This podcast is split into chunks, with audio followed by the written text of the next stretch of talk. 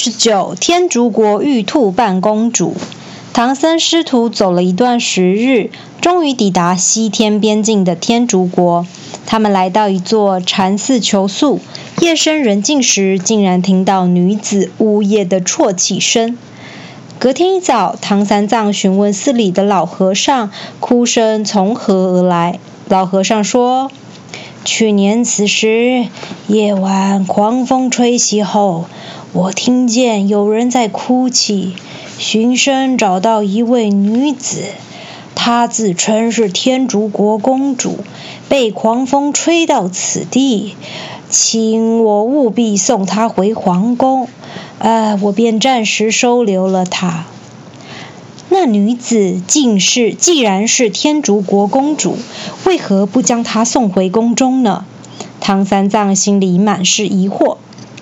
老和尚眉头深锁，摇摇叹摇头叹息说：“奇怪的是，我派人到皇宫打探消息，公主依旧安好待在宫中，并没有失踪啊！恳请圣僧帮忙帮忙解决这件悬案，也算了却了我一桩心愿。”唐三藏听了之后，便决定解开谜团。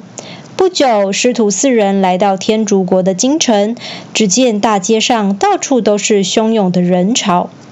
孙悟空询问路人，才知道原来是天竺国公主想要抛绣球招亲，因此吸引无数的爱慕者前来抢亲。孙悟空建议说：“师傅，就让我们前去看看，也好分辨公主的真假呀。”唐三藏点点头，表示认同。唐僧师徒来到一栋壮丽的彩楼前，楼上站着好几十个宫女，簇拥着一位花容月貌的公主。彩楼下万头攒动，民众争相目睹公主的迷人风采。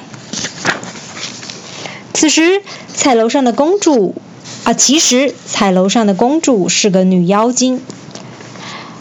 去年中秋时，女妖精趁着公主独自赏月时，大施法术，卷起狂风，将公主吹到遥远的地方。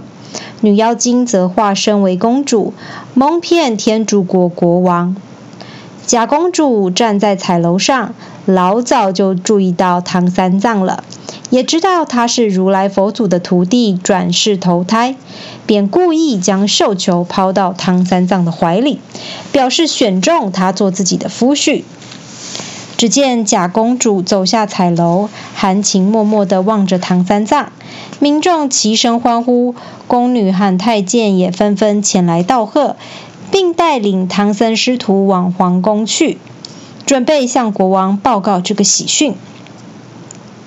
走进富丽堂皇的皇宫，看到天竺国国王唐三藏，直言不讳地说：“启禀陛下，我是个出家的僧人，必须遵守六根清净的戒律，绝不能与公主结为连理呀。”知道唐三藏不愿成亲，国王表情冷酷地说：“不管你是不是出家人，既然你接到公主的绣球，就是公主的驸马。”倘若你敢违背命令，我就下令将你们师徒通通处死。这番威胁恫吓的话，让唐三藏吓得脸色惨白。孙悟空悄悄地对唐三藏说：“师傅不用担心，你暂时答应国王成亲之事，我自有妙计可以应付。”虽然唐三藏心中有百般不愿，但是因为有了孙悟空的承诺，他只好点头同意这门亲事。大喜之日即将来临，假公主故意撒娇对国王说：“父王，我好不容易才觅得佳婿，但是驸马的三位徒弟长得都狰狞可怖，孩儿成亲当天。”不想见到他们丑陋的面容，恳请您发布圣旨，让三位徒弟赶紧离开天竺国吧。听见假公主的请求，爱女心切的国王即刻下旨，让孙悟空三人离开天竺国，并请唐三藏进宫，准备迎娶公主之事。获知娶亲的消息，让唐三藏感到六神无主。但孙悟空早就想好计策，他变成一只蜜蜂，偷偷躲在唐三藏的帽子里，跟着师傅一起进宫。为了举行公主的婚事，皇宫里处处张灯结彩，国王还大摆宴席来庆贺。宫中弥漫着喜气洋洋的热闹气氛。进到宫中后，孙悟空睁开火眼金睛，从上到下仔细打量公主一番后，在唐三藏的耳边悄悄说：“师傅，这个公主是假冒的，看我怎么教训这个女妖精。”说完之后，孙悟空立刻现出原形，大声呵斥道：“大胆妖孽！”竟敢假扮公主来欺骗世人，吃我老孙一棒吧！眼看诡计被孙悟空揭穿，假公主当场脸色大变，立刻脱去身上厚重的凤冠霞帔，随手变出一根木桩，与孙悟空大打出手。皇宫里的众多宾客都吓得四处逃窜。唐三藏安慰国王说：“陛下。”请您不要害怕，我这个徒弟本领高强，一定可以帮您降服这个女妖。只见孙悟空将金箍棒往天空一抛，金箍棒一根变成十根，十根变成百根，转眼之间出现了千万根金箍棒，朝着女妖身上打去。面对孙悟空的凌厉攻势，女妖根本无法招架。他只好变成一道金光，朝着天际凌空飞去。孙悟空对着金光急起直追，最后来到一座巍峨雄伟的大山前面，那道闪闪金光便失去踪影。眼看女妖转瞬间消失无踪，孙悟空只好向山神求救，询问附近是否有什么妖怪出没。面对孙悟空的质疑，山神说。大圣，据我所知，附近并没有妖怪，哎，只有三个兔子洞，我就带你去瞧瞧吧。